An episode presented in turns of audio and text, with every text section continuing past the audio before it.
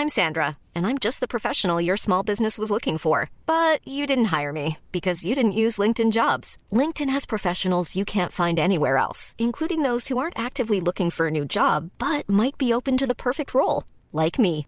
In a given month, over 70% of LinkedIn users don't visit other leading job sites. So if you're not looking on LinkedIn, you'll miss out on great candidates like Sandra. Start hiring professionals like a professional. Post your free job on linkedin.com/people today.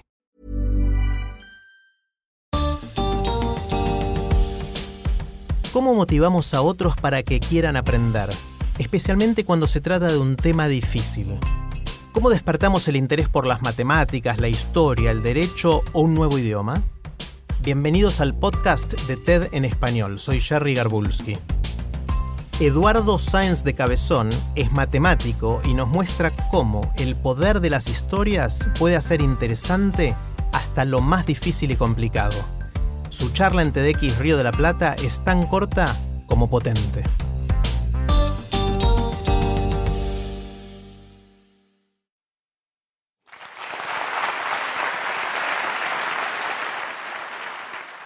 El 29 de mayo de 1832, Évariste Galois sabía que era la última noche de su vida.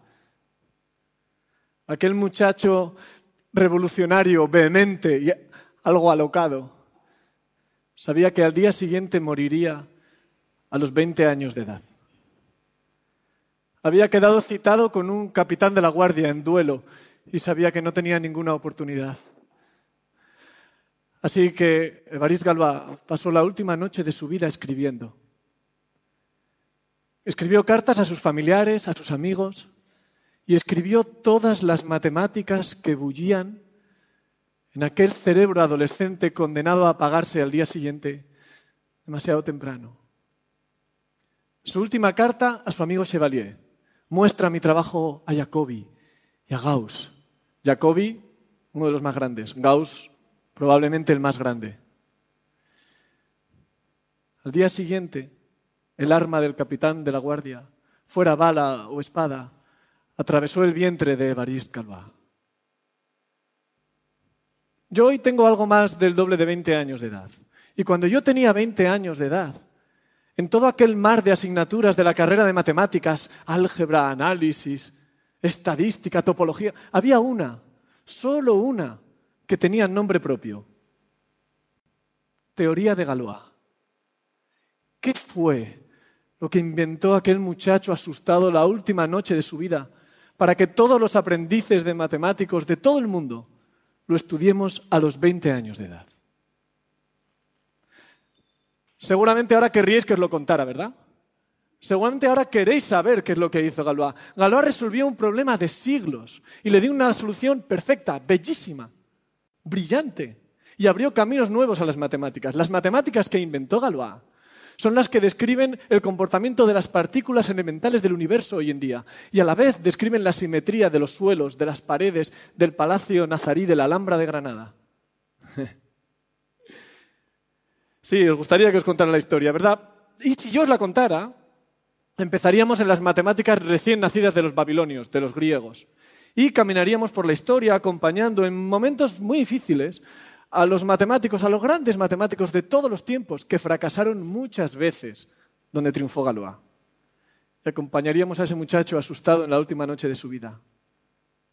Y también acompañaríamos a los matemáticos de los 200 últimos años, que han ido recorriendo los caminos que abrió Galois. Y vosotros querríais venir conmigo. Y ese es el poder de las historias que nos hacen atrevernos a entrar al castillo encantado junto con Juan sin miedo a pasar la noche. Y nos hacen coger de la mano a Basilisa y entrar en la cabaña de la terrible bruja Baba Yaga. Y nos hacen también acompañar a Simbad en el desierto, en el mar, para ver qué tesoro se encuentra en sus siete viajes.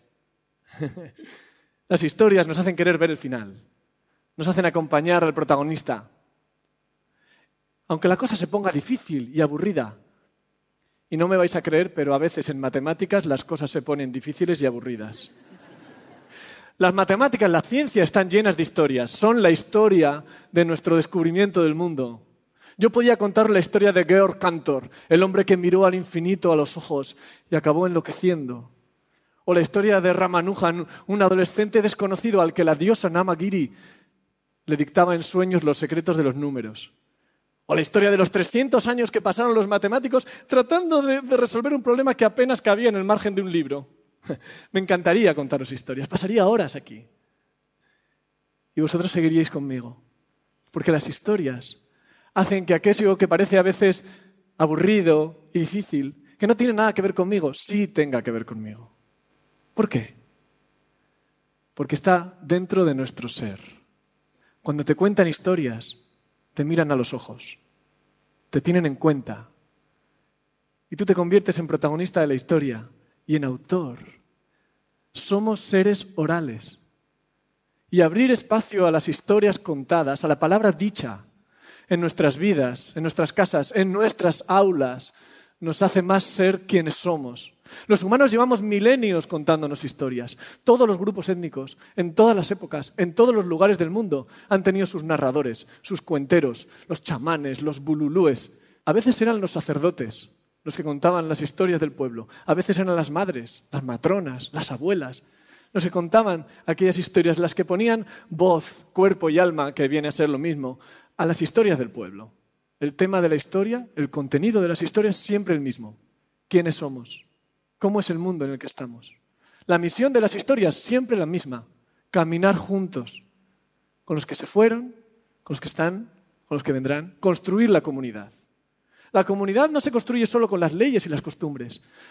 La comunidad la construyen también las historias, las míticas, las legendarias. Es verdad, puede que hayamos pasado de ese paradigma mítico, de ese paradigma legendario, y estemos en un paradigma científico de comprensión. Pero el poder de las historias no ha pasado durante milenios en todas las latitudes, en todos los grupos étnicos, en todos los momentos. Los narradores, los cuenteros, han desarrollado técnicas muy eficaces para transmitir las historias de la tribu las contaban de forma que no se olvidaran y no se olvidaban. Las contaban de forma que fueran significativas para cada miembro de la tribu y cada niño, cada adulto, cada anciano sentía esas historias como propias. Eran la parte más esencial del ser del pueblo. Eso no se podía perder. A lo largo de la historia, en todas las formas de ser humanos que ha habido sobre la tierra, contar historias ha sido una parte esencial de nuestro ser. Hoy día, a la respuesta de qué es el mundo, qué somos nosotros, la llamamos ciencia y cultura. Y a su transmisión la llamamos educación. Y los que asumimos ese reto de implicarnos en esa transmisión, demasiadas veces olvidamos a los cuenteros, a los narradores, a los griots, a los bululúes que nos precedieron en este oficio sagrado. El día siguiente de aquel 30 de mayo de 1832, en que el arma del capitán de la guardia fuera bala o espada, atravesó el vientre de Evariste Galois. Su hermano sostenía llorando el cuerpo agonizante de aquel muchacho vehemente, revolucionario, algo alocado. Y Galois, Evariste, lo miró a los ojos y le dijo sus últimas palabras, no llores, no llores y dame valor, porque necesito todo el valor del mundo para morir a los 20 años de edad. Gracias.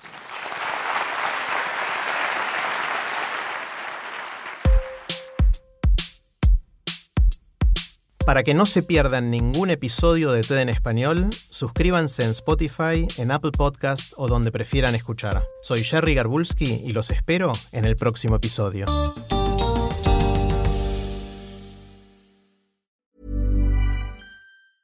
Normally, being a little extra might be a bit much, but not when it comes to healthcare. That's why United Healthcare's Health Protector Guard fixed indemnity insurance plans, underwritten by Golden Rule Insurance Company, supplement your primary plan so you manage out of pocket costs. Learn more at uh1.com.